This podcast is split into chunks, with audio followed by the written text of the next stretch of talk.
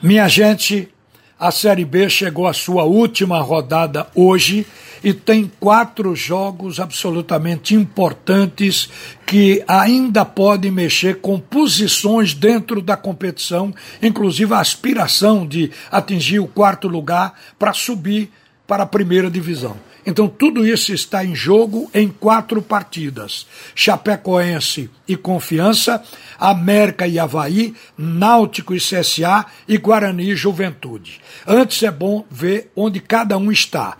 O América é o primeiro com 70 pontos, o segundo é a Chape com 70 também.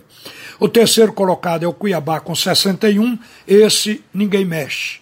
O quarto colocado é o Juventude com 58 pontos, ainda sob ameaça. Aqui são os quatro que podem subir. Mas o quinto e o sexto ainda pretendem tomar a vaga do quarto colocado. O quinto é o CSA com 57 pontos e o sexto é o Havaí.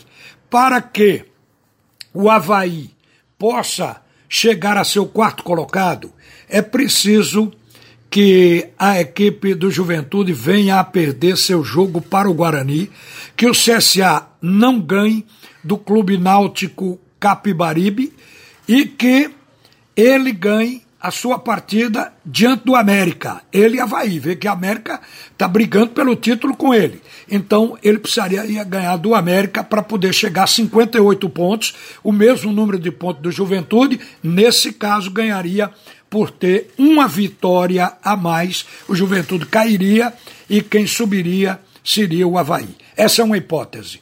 A hipótese do CSA. O CSA, se ganhar o jogo do Náutico, não precisa se preocupar com Havaí e América. O que ele tem que imaginar é que o Juventude não pode ganhar do Guarani. Bastava isso, um resultado de Guarani e Juventude para que o CSA ocupasse a quarta vaga para subir para a primeira divisão. E o Juventude briga para ganhar do Guarani para se assegurar na quarta posição, onde ele está no momento do campeonato. Vê que essas quatro partidas estão realmente mexendo com a Série B. Muita coisa pode ser alterada ainda com esses quatro jogos em andamento. Jo os jogos serão às 21h30. Nos aflitos, o Náutico entra diante do CSA e tem tudo para frustrar essa possibilidade do CSA subir, porque o Náutico já atingiu seu objetivo de não cair entra agora para cumprir a tabela, o time está sem pressão por pontos, pode jogar o seu melhor futebol hoje. O Náutico é evidente que já atingiu seu limite com esse grupo.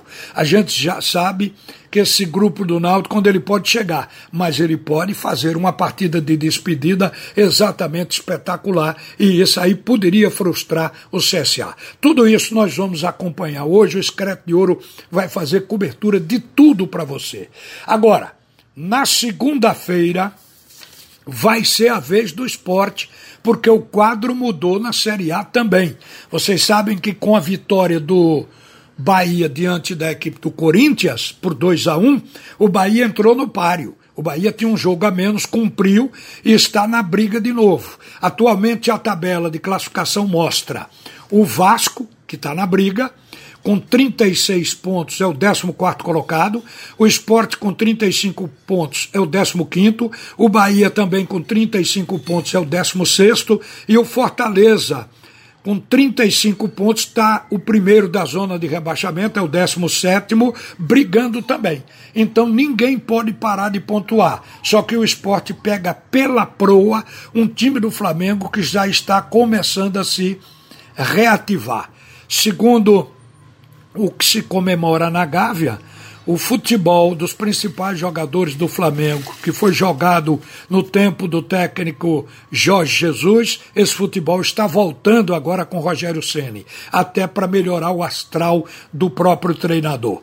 Vem para jogar com o esporte como sendo o melhor visitante do Campeonato Brasileiro da Série A.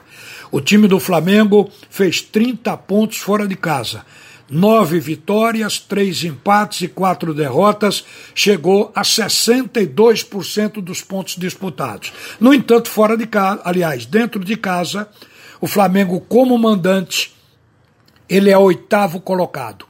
Ele só fez 28 pontos, dois a menos do que jogando fora, teve oito vitórias, quatro empates e quatro derrotas dentro de casa.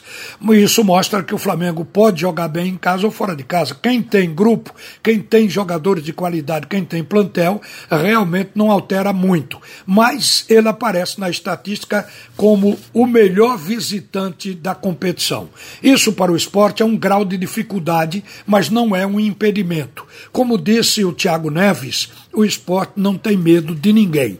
Então é a hora de enfrentar o Flamengo com essa altivez, mas com cuidado. O esporte tem que neutralizar os pontos fortes do Flamengo para poder pontuar. Agora, precisa pontuar, porque a ameaça está sob o leão da Ilha do Retiro. Uma boa tarde, minha gente. A seguir. O primeiro tempo do assunto é futebol com Roberto Queiroz.